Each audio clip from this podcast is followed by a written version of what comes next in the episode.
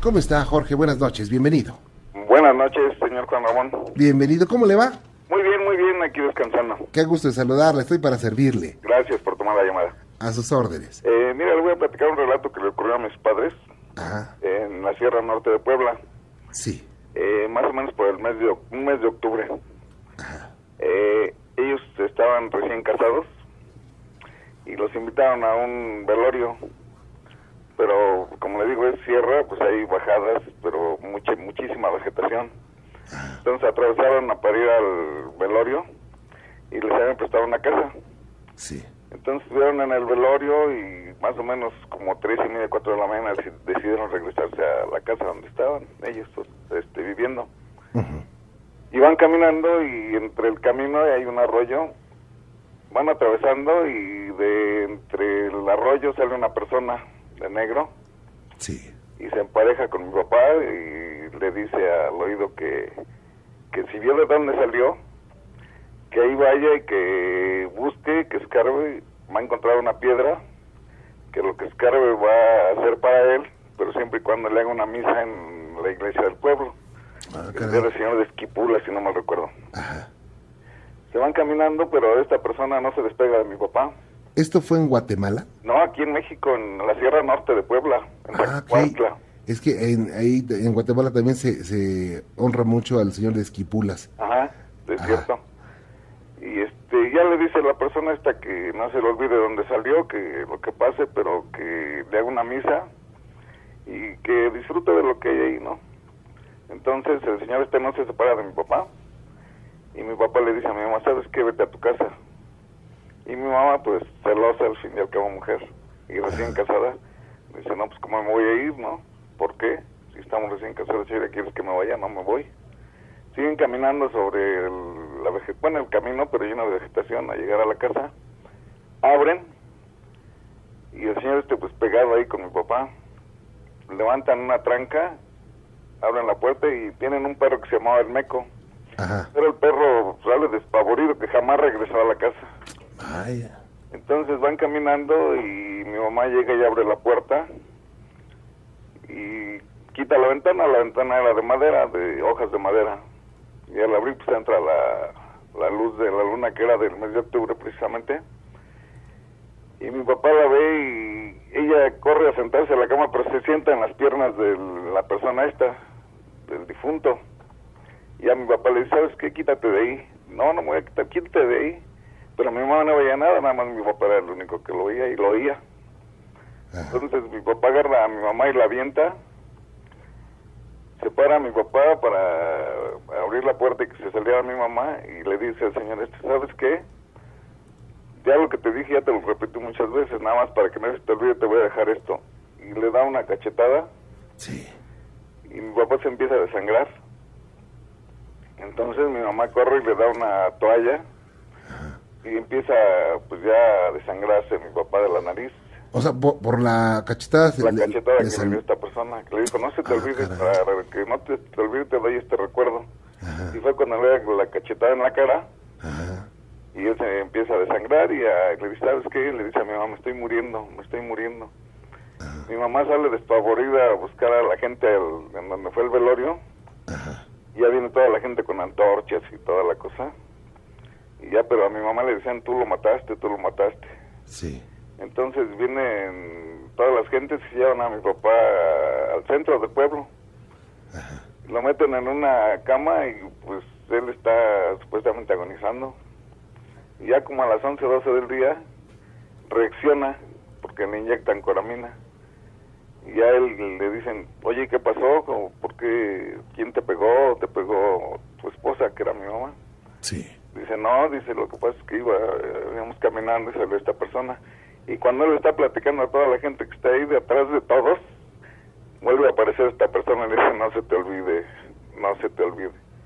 Y vuelve a caer otra vez inconsciente. Y duró creo que dos días inconsciente otra vez. Y ya después de ir a diario, diario, el gritarle, pero ya o mi mamá y mi abuela ya oían esos gritos de el nombre de mi papá, que era Ernesto. Ernesto, hueco Sí. y optaron por venirse a México. De eso después como a los 15 años regresaron y en donde salió esta persona el muerto hicieron una casa. Pero gente que iba a vivir pues no duraba y se iba y hasta la fecha ahorita la que está en ruinas. Nadie entra a esa casa a habitarla. No, y ya no sabemos si eh, espantaban o algo, pero gente que iba, gente que no vivía, no, no duraba ni uno ni dos días y está en ruinas la casa ahí ahorita. ¿Cómo? Esa casa la hicieron después, pero no sabemos si rascaron. Inclusive todos le decíamos a mi papá, vamos a rascar. No, no, y no, y no, y no. Y nunca quiso, la verdad. O sea, ¿cómo, cómo quedará de impresionado su papá que dijo, no, ya no quiero nada con eso, ¿no? Sí, ya no, y luego íbamos nosotros de aquí de México y yo me acuerdo que llegábamos y me daba fiebre. Aparte de porque es este sierra y las nubes a las 5 de la tarde se bajan, pues se oscurece todo. Y de joven y con esas historias que nos contaba mi papá que le pasó, pues a mí de terror me daba miedo, me daba un miedo espantoso. Pero pues en sí es el relato. Ah, y otro nada más y rapidito. Sí, claro. Aquí en la- una universidad que está al sur, que lleva tres letras, este, es Campus Xochimilco, creo. Ajá. Este, estábamos platicando con mi hermano, mi hermano trabaja ahí. ¿Es la del Valle? Así es. Ah, yo estudié ahí. Este, dice mi hermano que un supervisor de guardia Ajá. que empezó a sacar a, las- a los chamacos y que le dijo un supervisor a una chamaca, oye, este, ya retírate, ya vete. Dijo, bueno, se dio la vuelta a la muchacha en el pasillo de arriba, si la conoce bien. Ajá. En uno de los pasillos se volteó la chamaca, pero no llevaba pies, iba caminando en el aire. ¿Cómo? Y ya les platicó y a internarlo, a- lo metieron a... Está ahorita con tratamiento psiquiátrico el chamaco. Hoy todavía está mal. Pues Fue apenas hace poquito, Vaya. fue apenas, apenas. Y la- me estaba platicando mi hermano. La, la, este, la impresión fue lo que Sí. le causó esto. Sí, este, ya anda ahí el chamaco con tratamiento, ya lo cambiaron de turno, pero sí dice que se oyen demasiadas cosas en los baños, en... Pues quién sabe, pero que se sepa ahí no ha habido nada malo, ¿verdad? Alguna energía que anda ahí. Algo que ha de haber pasado ahí. Sí, así es, señor San Ramón. Vaya, don Jorge, pues qué gusto saludarle. No, hombre, Cuídese mucho, ¿eh? que tenga buena noche. Igualmente. Ocioso, paranormal. Bienvenida, gracias por estar con nosotros, Anaís. Sí, gracias por hablarle. A tus órdenes. Este, sí, mire, lo que pasa que, este, a ver, ¿me permite tanto? Claro. Lo que pasa que, este, yo les decía que sí tenía un relato. Este, lo que pasa que eh, aquí afuera está la calzada. Entonces, este, vi un coche negro. Bueno, estábamos mi prima, mi otra prima Toña, Irma y yo.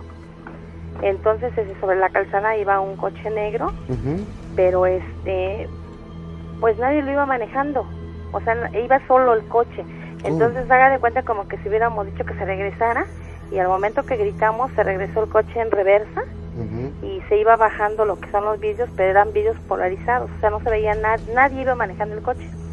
Y entonces se, eh, se arrancó rápido y después este como a los cinco minutos empezó a hacer mucho aire y este vimos a una persona de blanco pero no pisaba el suelo. O sea iba así flotando y volteó pero la verdad no se le vio la cara nada más se le vio blanca blanca blanca y su pelo largo entonces este pues nos asustamos mucho y la verdad yo empujé a mi prima y le dije como mi tía vende tacos acá a la vuelta Ajá. entonces le dijimos a Toña, no, pues ya córrele, ya vete. Y la empujamos. Mm. Y entonces, este, varia gente al otro día, pues sí nos decía que era la llorona, porque sí, sí la, han- la han oído varios vecinos. Varios vecinos la han oído y la han visto, inclusive también este, mi tía la de los tacos, dice que también la oyó y ese día estaba hasta rezando ella, por lo mismo que este, que este, pues la han oído. Y también en su ventana dice que fueron y le tocaron los vidrios y que se veía como que la arañaban. Sí. pero pues sí este pues sí por lo que por lo que yo platicaba pues sí no decían que era la llorona Bueno, Entonces, primero, eh, el mismo día vieron el coche que no tenía conductor no y el mismo día vieron a la persona sí que... como a los 10 minutos Ah, ok. sí como a los 10 minutos este ¿Y cuántas pues, personas vieron esto? cuatro ¿Y qué hicieron cuando lo vieron? pues todas nos asustamos y nos metimos corriendo pero como mi prima Toña es la que vende tacos a la vuelta pues nosotros la empujamos y dijimos que no se metiera y que se fuera pues con mi tía a su puesto y este y nosotros nos metimos rápido y cerramos la puerta y pues ya nos acostamos. Pero sí este sí sí era la llorona. Sí era la llorona porque también otro día fuimos a un baile a las cascadas que está ahí en Azcapotzalco. Ajá. entonces nos fuimos mis primas unos amigos unos vecinos este y pues ya terminó el evento que hubo y todo. Entonces pues ya salimos como a la una, una y veinte, una y media de la mañana y veníamos sobre la avenida caminando. Y entonces hay como un- una como una barranca hacia abajo y un puente del otro lado. Entonces este para pasar para pasar al lado de donde está la calzada donde están los taxis y el paradero de taxis pues Sí. tenemos que pasar por el medio. Y entonces íbamos este ahí caminando los muchachos iban cotorreando y entonces de repente oímos un grito un grito muy feo. Entonces todos volteamos, dijimos, pues a lo mejor es porque antes de que pasáramos por ahí estaban dos borrachitos más atrás, pensábamos que eran ellos. Y entonces empezaron los muchachos a bromear. Este, y nosotros vimos hacia abajo y estaba una señora de blanco, igual de blanco, pero de espaldas. Y entonces, este, yo la verdad, pues también llevaba una blusa blanca y empezaron a cotorrearme qué estaba yo haciendo allá abajo. Dije, ¿yo a dónde? Y todavía volteamos y vimos para abajo y estaba esa persona, pero como hay agua ahí, entonces pues no, no, o sea, ni cómo, es- o sea, no me- nos explicamos cómo era que estaba una persona ahí parada. Por lógica, pues se hunde, ¿no? Pues es agua Claro. y entonces este pues nos echamos igualmente a correr y los muchachos dos de ellos iban medio tomados pues hasta los tomados se les quitó ya llegamos al lado de donde estaba el paradero de los taxis y este pues ya nos subimos a un taxi y al otro día dos muchachos de acá de Poniente que fueron junto con nosotros pues no los encontraban o sea no los encontraban y no los encontraban y uno de ellos dicen que los lo encontraron muerto ahí ahí donde por nosotros pasamos Ahí lo encontraron, pero después como de 15 días. Mm. De, después de 15 días encontraron al muchacho y igualmente decían que era la llorona la que la que hacía todo eso. Y pues ya por eso nosotros ya no vamos por allá, por lo mismo que, que pues sí, da, me da miedo. ¿Realmente les da miedo? Pues sí, Digo, o sea, no, no, no me, no me extraño de que les dé miedo, es lógico y es normal. Pero de- eh, dejar de ir a un lugar porque espantan no es común, ¿eh? pero pues eso, bueno, ponga de que espantan, pues en cualquier parte creo que espantan, ¿no? Ajá, Hasta en la propia casa se asusta uno. ajá. porque una vez también aquí al otro lado, este, yo bajo las escaleras y como dos o tres ocasiones yo escuché como canicas que caían del otro lado, pero pues la señora del otro lado no tiene bebés, o sea, no tiene niños. Y pues son sustos que digo yo, bueno, pues sí los aguanto, pero eso de que dicen que la llorona y que andaba por allá la llorona, y sí, mucho, mucha gente dice que sí, y siguen haciendo los eventos, pero la verdad nosotros ya no vamos porque pues no no fue nada más el susto sino que pues hubo una persona que murió dicen que porque estaba borracho se cayó y ahí se ahogó pero pues nosotros este escuchamos y vimos a una señora de blanco que estaba ahí abajo entonces este pues le platicamos a nuestras tías a mi mamá y todo y dice que pues que es la llorona porque sí se ha pasado muchas cosas por acá desde que estaba mi mamá chica y todo también nos cuentan ellos que que siempre que el jinete sin cabeza y que todo eso son cosas que han pasado aquí en Coltongo. Entonces, este, pues a mí sí me da un poquito de, a veces era la curiosidad, ¿no? De que decían, no, pues que hay en las cascadas, que pasa esto y lo otro cuando terminan los bailes. Y pues tanta fue la curiosidad que pues entre bola dije, vamos, ¿no? Y pues la verdad, pues sí, es, son experiencias que, que dice uno, pues sí da un poquito de miedo, ¿no? Pero pues la curiosidad, como somos chamacas, pues dice uno, vamos a ver qué pasa. Claro. Pero pues sí, no, un- sí, sí, la verdad sí da, da un poquito de miedo. Vaya, pues, pues ojalá no los vuelvan a espantar, ¿eh? ¿Mandé? Ojalá que no los vuelvan a espantar. No, pues acá seguido también enfrente hay unos columpios y Ajá. como a la una de la mañana, este, seguido se escucha como que rechinan los columpios Ajá. y este, en el callejón de Alamito, ahí también este, dicen que salen unos niños en bicicleta y se van a jugar ahí a las canchas de fútbol y se colum o sea, se columpian los niños y se escucha cómo rechinan los columpios. O sea, de que sí se oye, sí se oyen muchas cositas por acá, pero pues ya dice uno, pues se acostumbra uno a oír eso. la verdad. Sí, cómo no. Vaya, qué cosas. Pues yo te agradezco mucho que nos hayas eh, comentado todo esto y estoy para servirte. Y no sé si puedan relatar otra cosa que nos pasó cuando Sí, fuimos claro. a Tlatelolco. Claro, cómo Fuimos no. al evento de Niga, a Ah. Entonces, este, pues ya salimos y de igual manera terminó el concierto a las a la una de la mañana. Sí. Este, y salimos y ahí en las vías, pues hay taxis. Entonces mi hermana, mi hermano y mi prima y este mi otra hermana, pues nos subimos a un taxi. Bueno, primero le hicimos la parada a un taxi y se pasó de largo, no nos hizo caso. Pero más atrás se dejaron venir este otros carros y entre esos venía un taxi, pero no le hicimos la parada a ese taxi nosotros, sino que se paró frente a nosotros y dijo que si nos llevaba a alguna parte.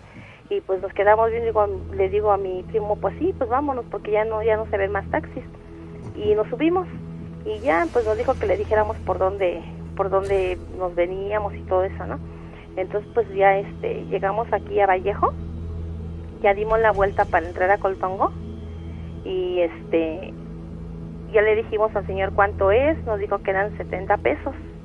Y entonces este mi hermana le pagó con un billete de 100 pesos. Y al pagarle pues ya agarramos muchas gracias nos bajamos.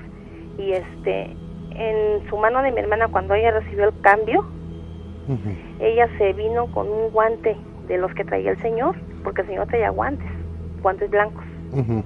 Y entonces al ver dice mi hermana y qué es esto le digo híjole es el guante del señor y entonces este vimos y mi hermana dice ay pero trae algo y entonces al ver así mi hermana traía el billete intacto de a 100 pesos porque ni siquiera o sea ella le dio el billete para que se cobrara. Pero aparentemente estiró la mano a mi hermana para que le diera el cambio. Y sorpresa porque se trajo el guante del señor y adentro del guante había unos huesitos de sus Oh. dedos de sus dedos y nos metimos otra vez corriendo pues en la media entrada hay una una, una imagen de la Virgen y nos metimos corre corre y dice mi tía mamá qué les pasa mamá mamá y pues ya empezamos no a decirle mira lo que lo que nos trajimos este, es que nos trajo un taxi y pues ya le empezamos a contar no y pues Ave María Purísima y empezaron a rezar todos y entonces nos fuimos a la iglesia del Sagrado Corazón de Jesús que está aquí enfrente al otro día. Y este temprano se lo llevamos nosotros al padre Y dijo el padre pues que le dejáramos el guante que pues por lo que vio no era nada malo pero que pues eran unos huesitos de un muerto. Y que él se iba a hacer cargo de quemarlos y pues ahí se le quedó al señor el guante o sea el padrecito. Y pues ya este pues ya nos venimos para la casa. Y pues ya nos llevaron que echar agua bendita a nosotros y todo y que rezarnos porque pues pues sí nos asustamos y eso de que mi hermana que está pagando y a la mera hora pues no no no nos cobró. Y el señor traía un sombrero negro un suéter así como negro también así como si fuera gabardina y sus guantes blancos. Pero nos trajo o sea mi hermana se trajo un guante de él pero pues no fue su intención. Como dijo ella parecía loquita mi hermana gritaba bien feo. Y luego adentro digo del guante estaban unos huesitos pero eran de muerto Y huesitos me imagino que eran las falanges de una mano. Sí, sí, eran de, de dedos. Eran de dedos, eran tres. Eran tres y el padre de la iglesia de aquí enfrente, este, pues se quedó con él y dijo que, que lo, que los iba a quemar, que los iba a quemar y pues eso fue lo que nos pasó cuando llegamos de ese concierto que fuimos a ver al muchacho este, cantante. Niga y pues fue reciente Sí. fue el último concierto que tuvo ahí y nosotros fuimos y eso fue lo que nos pasó Vaya, pues qué cosas, ¿eh? Ajá. Yo creo que también naciste, así como la persona que me acaba de llamar de Tuxtla Gutiérrez, naciste con cierta percepción, ¿eh? perdón Yo creo que naciste con cierta percepción, ¿eh? pero por, por qué será o sea a qué se deberá eso Es que, pues, así como nacen las personas con una percepción para saber dibujar, saber tocar música, saber cantar, en fin, así naces con una percepción. Digo, no quiero decir que te van a espantar toda la vida, por supuesto que no. Ocioso, paranormal. Vámonos directamente con Doña Mari. Doña Mari. Sí, mire, mi relato es chiquito. Ajá. Nosotros somos del Estado de México. Sí. Entonces los sábados nos vamos al pueblo, por decir. Ajá. Y el- los domingos regresamos, normal. Pero nuestro horario más o menos, haga de cuenta que es entre 8 y 9 de la noche. Sí. Y venimos de la carretera México-Toluca. No sé si conozco un pueblito que se llama La Pila, pasando la Marquesa. Sí, ¿cómo no? Bueno, la primera vez, o sea, es poquito, pero lo he visto así. La primera vez vi que pasó como cuando pasa una rama de un árbol así como volando, pero no lo identifiqué. Me quedé con la duda. Cada ocho días nosotros es repetitivo porque venimos otra vez a México. Hace como 20 días, clarito vi en el mismo lugar ya con la idea de venir viendo, otra vez la misma, pero ya vi que sí es como una persona, como si nomás fuera su sombra. Y este domingo fue la tercera vez y dije, ay, no puede ser. Y es en el mismo lugar. Fíjese que... eh, Entonces, ajá. este, a ver, perdón. No, dígame, dígame, por favor. Entonces, como que ya me he quedado con la duda, dije, ¿será o me estoy imaginando? Pero no, no puede ser porque ya son tres veces. Claro. Entonces, este, pues sí, sí existen cosas que uno no, no sabe, ¿no? Este, ¿Esto lo ha visto usted nada más o alguien? Este, nada más yo. Le comento a mi esposo, pero él viene manejando Ajá, y este y dice que no, que no ha visto nada.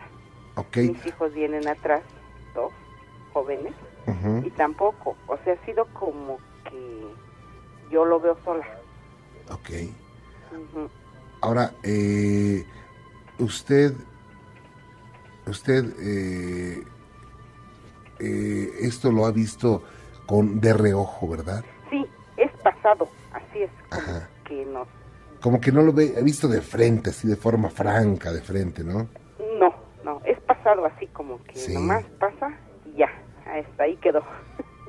Porque sabe que esto que me dice usted tiene mucha mu- mucho de cierto, porque incluso tengo yo dos videos que algún día se los voy a mostrar. Efectivamente es como una persona que vuela, Sí, eh, como una persona, bueno, no una persona, sino eh, así como ponen en las películas las los fantasmas que vuelan con con, un eh, trapo, con una Ah, túnica, así es. así se ven. Y este y dije, no, la primera vez fue mi imaginación, pero así como que ya me... No, dije, sí, sí lo vi. Ese es un relato chiquito vivido por, así que por mí, ¿no? Vaya. Pero, ¿le puedo contar otro? Sí, por y aquí de supuesto. la... Nosotros vivimos en una unidad a un costadito de la Universidad Justo Sierra. Ok. Entonces, este, aquí hay muchos relatos, pero uno de ellos me comentaban que aquí fueron llanos. Ujú.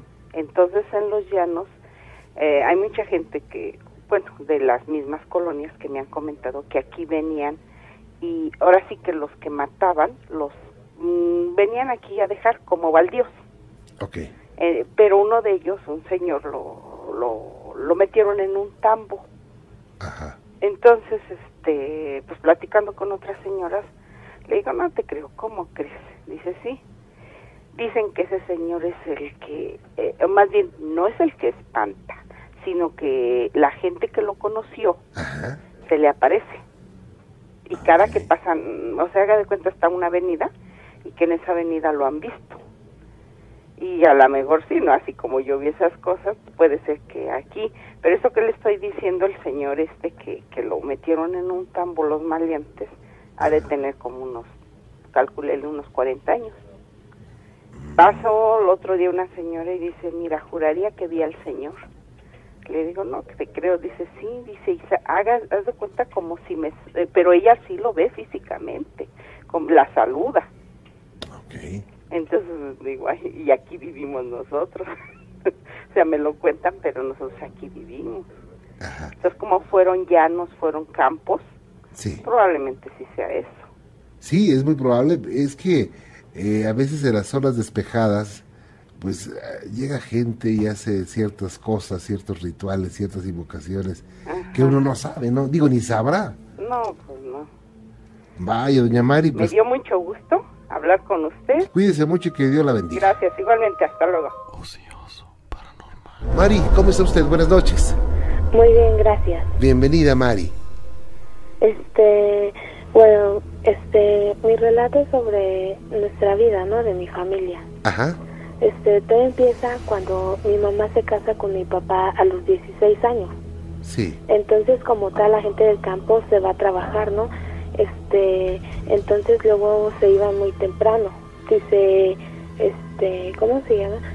Y luego dice mi mamá que entonces mi papá le decía, ya vámonos, como a las 5 de la mañana. Ajá. Entonces, decía mi papá, este, ya vete tú por la comida y yo me quedo. Entonces era como en la noche, entonces decía que se le aparecía un perrito blanco, ¿no? Sí. Que decía que lo iba llevando hasta una barranca con zarzales. Este, no lo dejaba pasar hasta que lo llevaba a tirar ahí. Entonces mi mamá luego siempre este, le decía a mi papá, este, no, pues es que se me aparece esto. Y le decía, no, tú estás loco, ¿cómo crees? Entonces, este, ya luego hasta que mi mamá vio cómo se iba cayendo a la barranca fue cuando le creyó. Ajá. Entonces después, este, de donde vivían se cambiaron al pueblo a vivir. Entonces, este, un día se iban a trabajar otra vez y dice mi papá, ya váyanse a dormir porque mañana nos vamos temprano a trabajar. Entonces dice mi mamá, este, ya duérmanse niños y ya todos dormidos. Entonces se iban a las 5 de la mañana. Todos, este, al otro día dice mi mamá que a las 10 de la mañana todos dormidos, cuando todos los días era de 5 o 4 de la mañana levantarse. Entonces, este, despertó y vio que era muy tarde y mi papá ya no estaba. Entonces, este, pues las puertas cerradas y todo. Entonces solamente vio como las casas de antes eran como de dos salas, el, tach- el techo era como un triángulo, entonces el, el cartón, porque había un cartón, amaneció tirado, porque pero al otro día no amanecieron ni huellas de zapatos ni nada. Entonces este mi mamá y mis tíos fueron a buscarlo como hacía donde iban a trabajar, pero no lo encontraron. Mi mamá lo anunció por la radio, por televisión y todo, pero no nunca se supo nada. Vaya. Entonces, este, como se iban a trabajar, mi mamá me dejaba con una señora de al lado y luego, este, ya llegando, pues me iba y una muchacha que trabajaba ahí con ella decía, porque esa señora nos daba muchos alimentos y decía, ustedes no coman nada de lo que les den, les den, porque si no, a ustedes y a su mamá les va a pasar lo mismo que a su papá, les van a desaparecer. Entonces nosotros decíamos, no, pues está loca, ¿cómo cree? Y decía, no, sí, dice, si háganme caso, dice, ella les pone este algo en la comida para que ustedes se la coman, pero no se la coman ustedes. Y pues nosotros ya después ya, este, ya no la comíamos, este, se la dábamos a los perros y ya. Entonces, este, ya después una señora de arriba, este, decía, este, no, sí, ya váyanse de ahí porque si no, pues les va a pasar lo mismo. Y ya de allí nos fuimos. Pero entonces mi mamá fue a adivinar, entonces con unas señoras que según adivinan. Sí. Entonces este una le dijo, no, su esposo nunca va a volver. Y otra le dijo, su esposo pasó por medio de, da- de dos aguas y él está muerto. Entonces mi mamá pues buscó otra opción y fue con otra señora y le dijo, ¿sabe qué? Tráigame su camisa, su sombrero y veladoras, no sé cuántas. Entonces este ella le rezó un novenario. Al, al noveno día, este que ella le estaba rezando acabando, dice que le tocaron como un bote. Entonces que ella le dijo, si eres de este mundo, quédate, y si no, vete y nunca vuelvas. Y dice que ya nunca le volvió a tocar. Pero sí, este, este, hasta ahorita, este, ya no hemos sabido nada de mi papá. Y pues ya, como que si nunca hubiera existido. Y a una de mis hermanas que trabajan aquí en el Estado de México, este dice que una persona le llamó, no sé, a su trabajo y pues que le dijo, ¿sabes qué? A tu papá lo mató su mejor amigo, se llama así y le dijo con todos los apellidos y todo. Le dijo, él lo mató, dice, pero él nunca nunca este se recuperó y no murió, dice. Entonces esperen la llegada de su papá. Entonces este mi hermana le contó a su compañera y dijo, "No, que me acaban de llamar y que me dijeron que mi papá va a volver." Y dice, no, ¿cómo crees? Y pues su compañera viéndola raro. Y este, y mi hermana bien emocionada y todo. Entonces dice que después investigaron con mi otra hermana. Dice, ¿cómo es posible de que te llamen y si nadie tiene este número? Y aparte, pues, ¿cómo este, van a saber que este, mi papá desapareció y todo? Claro. Pues entonces ya Ya después, este, según este, por acá, por observatorio, había una compañía, no sé de qué. Entonces dice que había una persona así llamada, Benito Hernández, así se llamaba mi papá, pero que el segundo apellido no era igual. Entonces, este, mis hermanas investigaron y llamaron ahí y que le dijeron a la secretaria, ¿me puede comunicar con el señor Benito Hernández de Miranda? Sí, y que la muchacha se puso nerviosa, dijo, aquí no existe este tal Benito, pero le dijo, este, que ella escuchó cómo le dijeron, ese es el segundo apellido de nuestro patrón, pero pues entonces este, después colgaron, pero pues ya nunca supieron nada. Ah, ¿y esto cuándo ocurrió? Este, pues, este, yo tenía aproximadamente tres años, ahorita ya tengo 18. Pero esto no lo van a olvidar nunca, ¿verdad? No, pues no. O sea, aparte como pues todavía este no perdemos la esperanza de que mi papá vuelva, como nunca este lo vimos muerto ni nada, Claro. pues ya. Vaya, qué cosas. Pues yo te te agradezco mucho que nos hayas platicado esto. No, gracias a usted por escucharme. Que la pases muy bien, gracias. Ocioso, paranormal. ¿Cómo estamos, don Ángel? Buenas noches. ¿Qué tal, Ramón? Buenas noches, gusto escuchar tu voz de nuevo. Igualmente, muchas gracias. Mira, eh, te quería relatar que este, hace mucho tuve una novia Ajá, que la conocí aquí en Estados Unidos, una mujer muy bonita. sí. Y, y este, yo me enamoré muchísimo de ella. Sí. Y me fui para, ah, se, se la llevó su papá, se la llevó de aquí, de, de, de la ciudad de, de Anaheim, se la llevó para allá, para, para la ciudad de, digo, para el estado de Sinaloa. Y yo fui a perseguirla a ella hasta Sinaloa porque pues eh, era muy fuerte lo que yo sentía por ella.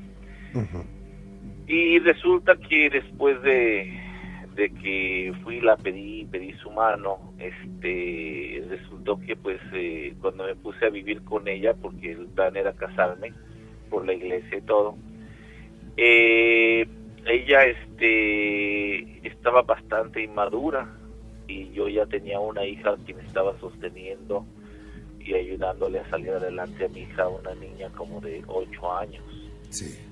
Entonces me di cuenta que pues iba a ser muy difícil ah, pues tener que este, eh, de tomar un compromiso con ella porque era una mujer este pues que no pues para el matrimonio no estaba preparada y vi algunos errores que cometió y me la traje para Estados Unidos nuevamente eh, y nosotros estábamos en los grupos juveniles Sí. y, y resulta que por acá me di cuenta también de algunas cosas que, que entre lo que le estaba dando una oportunidad para seguir nosotros este, los pasos adelante del matrimonio, volvió a resultar una situación que pues ya no me convino y, y pues tuvimos una separación. Después de la separación me vino como una depresión y una situación muy fuerte, ¿no? Entonces yo, eh, bajo lo que yo entendía de que un clavo saca otro clavo, me puse a hacer relajo y empecé a, a buscar mujeres, ¿no? Por los lugares, las barras, o más bien no las barras, sino los lugares de diversión de donde hay bailes y todo eso. Sí. Y, y pues me ponía a jugar con las mujeres como yo quería, ¿no? Porque tenía un despecho muy fuerte y, y pues pensaba pues en mi forma de pensar, ¿no? De que, de que todo esto es un relajo, ¿no? Y caí en, una, en un estado de, de, de desorden, ¿no? Y empecé a hacer lo que me daba mi gana. Y al, al grupo juvenil donde me dieron chance de, de quedarme a vivir, ¿no? Rentábamos una casa. Eh, me empezaba a burlar de los muchachos y de las cosas que hace el grupo juvenil, ¿no?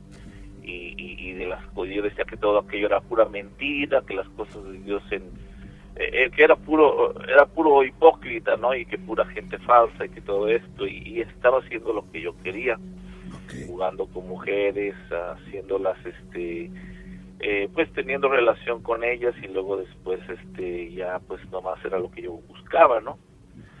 Pero un día por la noche, este, sin esperármela yo, me acosté a dormir como cualquier otro día, ¿no?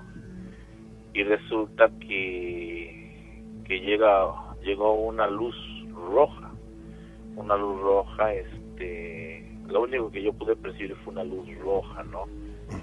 Que tenía un gran poder y, y- y se me acercó y tú se puso a- frente a mí, esa luz roja.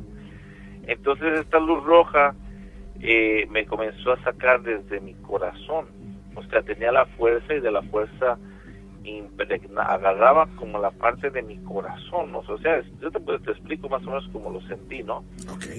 Entraba sobre mi corazón y me jalaba y me jalaba y me empezaba a sacar y me empezaba a sacar y empezaba a salir un cuerpo igualito al que yo tengo, o sea, idéntico a mi cuerpo. Y salía para afuera y entonces yo yo salía jalado por mi corazón y, y pero el resto de mi cuerpo iba jalado, ¿no? Y esa luz me estaba llevando y me estaba sacando y podía mirar que mi cuerpo, mi otro cuerpo se quedaba abajo, el Sí. cuerpo que yo tengo, pero otro cuerpo idéntico al mío salía de mi cuerpo y me estaba empezando a llevar hacia afuera cuando de repente escuché una voz que me gritó que rezara Ok. Y comienzo a rezar el Padre Nuestro porque es lo que pues se- me vino a la cabeza inmediatamente.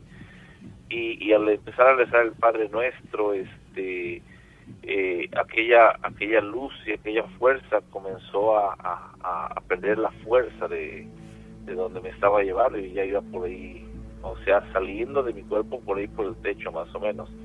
Entonces me voy regresando, regresando, regresando hasta que regreso a mi propio cuerpo a través de la oración del Padre Nuestro. E inmediatamente eh, vuelvo en sí y me pongo de rodillas y empiezo a rezar, a rezarle al Señor y a pedirle perdón por lo que estaba haciendo. Y comienzo lo que es este, ah, me comienzo a, a, pues voy de inmediato al grupo y comienzo mis actividades del grupo y toda la gente empieza a ver una transformación en mí. Dice, me preguntaban que eh, veían el cambio, ¿no? Entonces, que tomaba todo en serio y que eh, eh, me puse muy dedicado a las cosas del Señor, me quité de todos aquellos asuntos que estaba haciendo.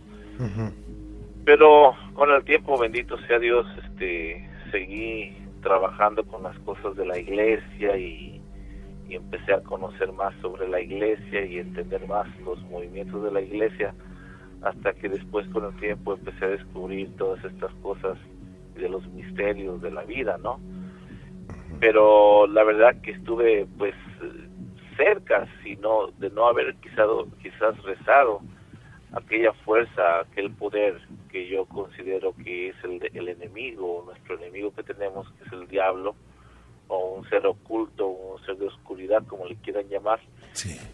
Pudo haberme llevado y pude haber amanecido muerto, como muchos casos misteriosos que ocurren. Pero una de las cosas que me quedó eh, en mi mente, en mi entender, es de que pude ver mi otro cuerpo que es espiritual Claro. y pude ver que tenemos un cuerpo que es material, pero que somos, como nos, nos lo indica la palabra de Dios o la Biblia, ¿no? Que cuerpo, alma y espíritu, que somos, somos un, somos parte de un contenido espiritual. Y lo que me platicas, Ángeles, tiene mucha lógica porque eh, an- andabas en ese tiempo en un desequilibrio total. Sí, sí. Estaba burlándome de las cosas de Dios, estaba burlándome de la iglesia, estaba, estaba haciendo este, eh, haciendo lo que quería, estaba haciéndole daño a las mujeres, este, pero lo más, yo pienso lo que lo más malo que pude haber hecho es haberme burlado de las cosas sagradas Claro. y, y este y eso quizás le dio la posibilidad a- al enemigo que tenemos no que, que está buscando am, La oportunidad de manifestarse. no y aparte de eso está buscando am, quitarnos la posibilidad de alcanzar ese ese grado de salvación esa posibilidad de llegar al reino de Dios Claro. porque los este los ángeles caídos o los demonios eh, son seres de luz seres que fueron creados por Dios pero que porque fueron creados a la perfección de ese tiempo en que me ocurrió aquello al presente bendito sea Dios o sea hace como esto ocurrió por ahí como en el 92 Hoy Sí. estamos hace, hace cerca de quizás de unos 15 años, eh, me he dedicado mucho a, a estudiar los, las cosas de la iglesia. Y, y el Señor me permitió después tener más experiencias y conocer muchas más cosas. Lo que tú estabas mencionando hace un momento sobre eh, lo de este niño del exorcista, Cuando yo leí el libro, lo leí en el, en el estado de Washington, en la ciudad de Seattle, me tocó leer esta historia, lo tomé por mi, por mi cuenta, ¿no? Porque eh, como que con el tiempo me ha gustado mucho el misterio de las cosas de Dios y todo aquello, ¿no? Y el libro se me hizo interesante, lo encontré a la venta ahí en Seattle y, y lo compré. Y cuando yo estaba estudiando este libro, no te miento, cuando, cuando estaba estudiando este libro, pues estaba leyendo la historia de este niño. Mi cama, mi cama de mi cuarto comenzó, yo la sentí y comenzó a darse vueltas, Mm. comenzó a rodar, o sea, comenzó a dar vueltas como como como lo que ocurría en el en lo del exorcista, yo sentía la cama darse vueltas. Yo no sé en realidad si se estaba dando vueltas o mi mente o algo estaba ocurriendo, algo, pero yo sentía que la, la cama se daba vueltas. Y, y se, sentía los efectos de aquello que estaba, que estaba, de los efectos del muchachito este que estaba, que le estaban pasando, las Ajá. cosas que le ocurrieron. Y con el tiempo me sucedió que acá como en el 97, 96 conocí a un sacerdote exorcista Ajá. y, y empecé a estudiar un libro sobre que se llama Desenmascarado, un libro que porque me tocó ver un exorcismo a una muchacha y cuando leí ese libro de Desenmascarado, lo primero que me ocurrió fueron los ataques del diablo a, a- al, al cuello para asfixiarme Mm. y, y lo reprendía con la sangre de Cristo y en el nombre del Señor. Pero de ahí más me pasaron más cosas y estuve estudiando un poco sobre los ángeles y los ángeles caídos.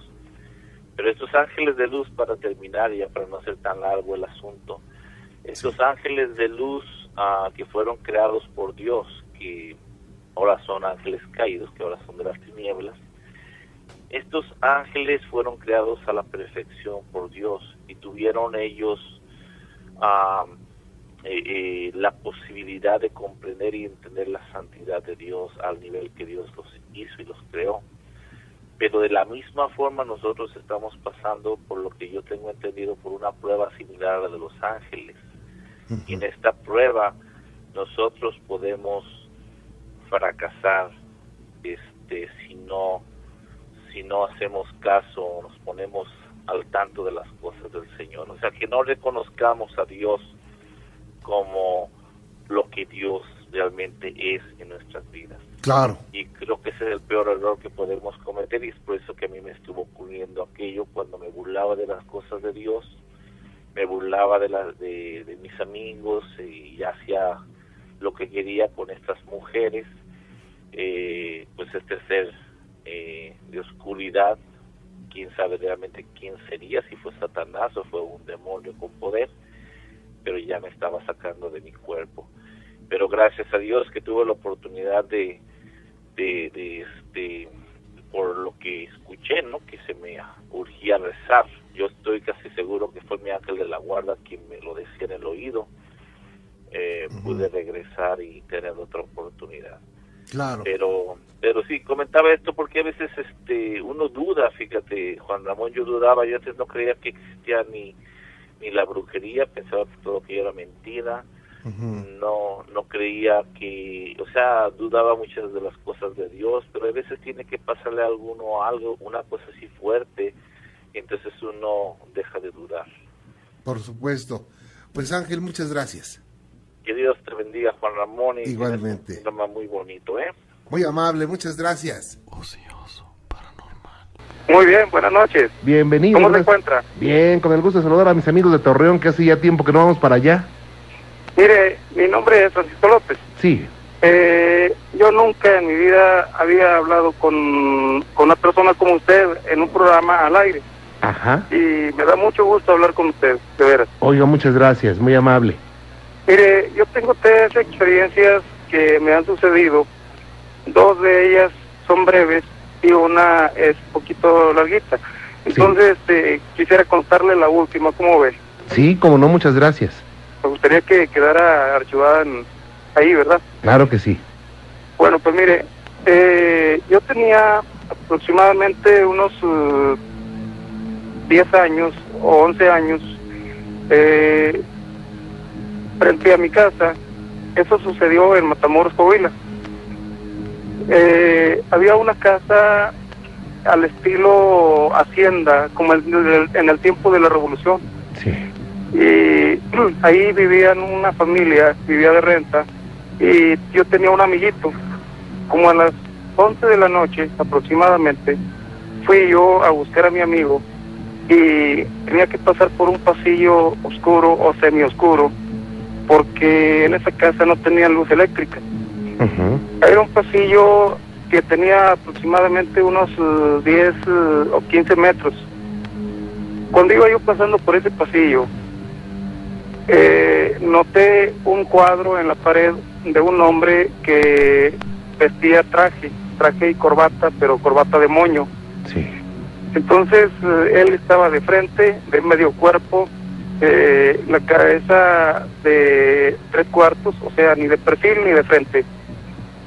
Tenía el, el bigote delgadito, eh, facciones eh, este, finitas, ¿verdad?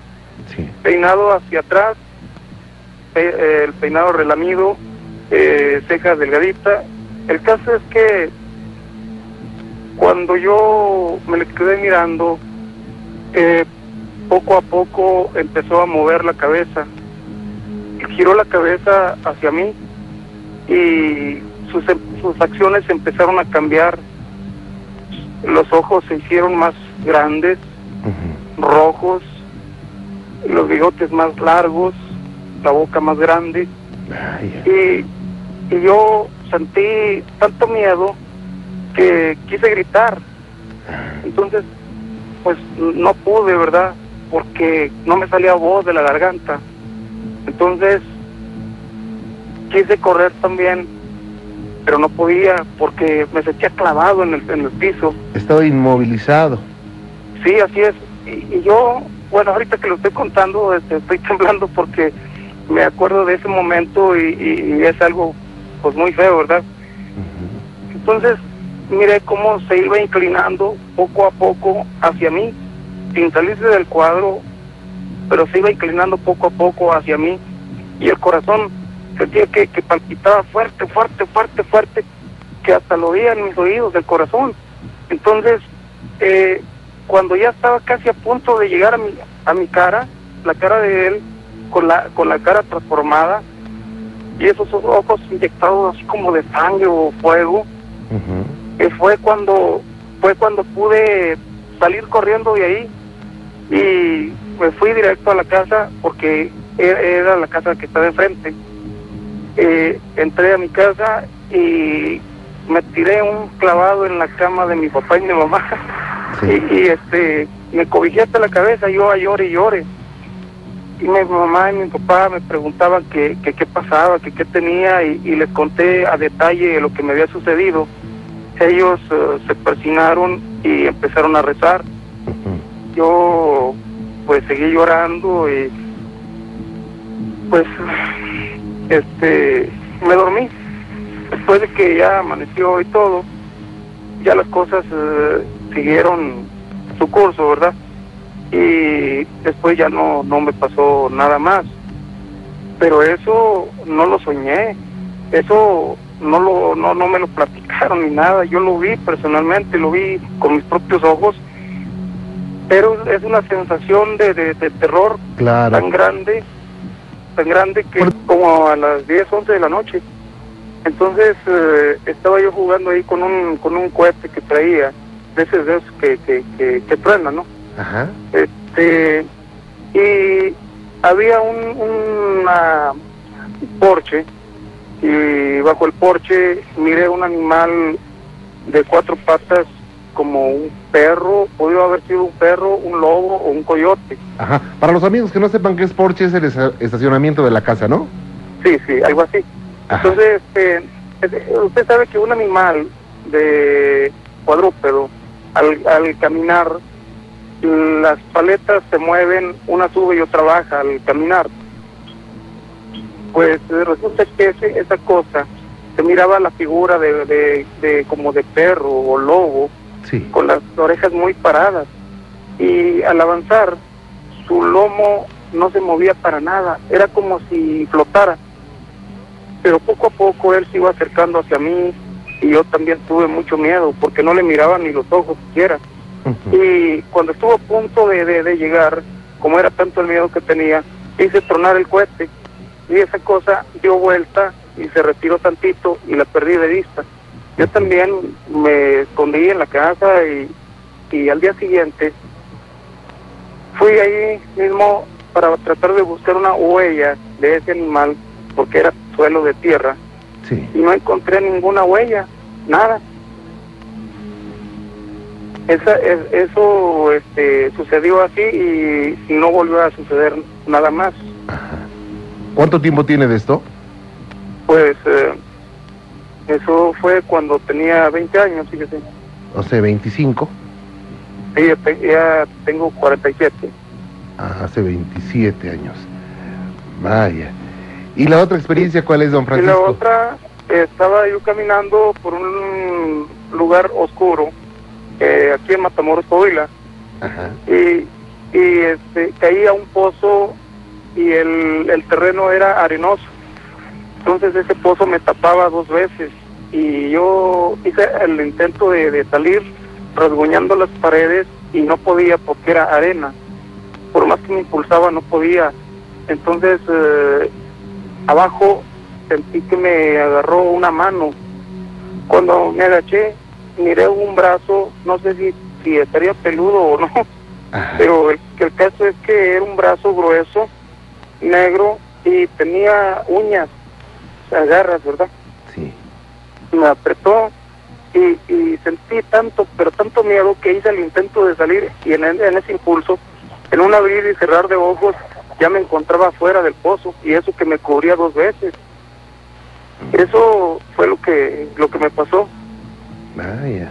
y con lo que pues con lo que me ha pasado pues no no soy escéptico, ¿verdad? Claro, digo, aunque uno quiera ser escéptico, ¿verdad? No, no, no se puede. No se puede. Ahora, hay una cosa que me parece extraña, fíjese, Sí. que yo a lo largo de mi vida me he salvado de morir ocho veces en, en accidentes Sí. que se puede decir que es una muerte segura y me he salvado, fíjese. No sé a qué se debe. Pues eh, como muchas eh, religiones, muchas creencias eh, y la parapsicología afirman que pues a uno, uno tiene una hora, a uno le va a llegar cuando menos uno esté preocupado por la muerte. Cada quien es como una película y cada quien tenemos nuestro papel y en algún momento vamos a salir de esa película, ¿no? Pero no lo sabemos. Y como usted dijo, ha tenido suerte de, de, de- de estar cerquita de la muerte ocho veces, no cualquiera puede decir eso, ¿eh? Así es. Y han sido pues cosas muy pues muy feas, ¿verdad? Ajá. No, es que usted tiene muchas cosas que hacer todavía aquí, señor. Por eso es que no se va. Juan, Juan Ramón, Por supuesto, sí. Este, mire, me da muchísimo, pero muchísimo gusto a, a hablar con usted, porque Muchas como le dije, nunca en mi vida he hablado a un programa que, que pues a hacer esta clase de relato y que lo pase al aire. Y, pues me gustaría mucho después, en otra ocasión, poder hablar con usted. Por supuesto, esta es su casa, don Francisco. Ahorita, ahorita me encuentro en servicio, Sí. soy guardia de seguridad. Sí. Entonces, tengo aquí a mi compañero que él ha tenido una experiencia aquí mismo en el, en el trabajo Ajá. y de eso hace poquito. Sí. Eh, en esta empresa este, se, se hacen piezas para motores y todo eso. Sí. Eh, aquí los empleados han visto una niña, una niña aproximadamente de unos 7 u 8 años.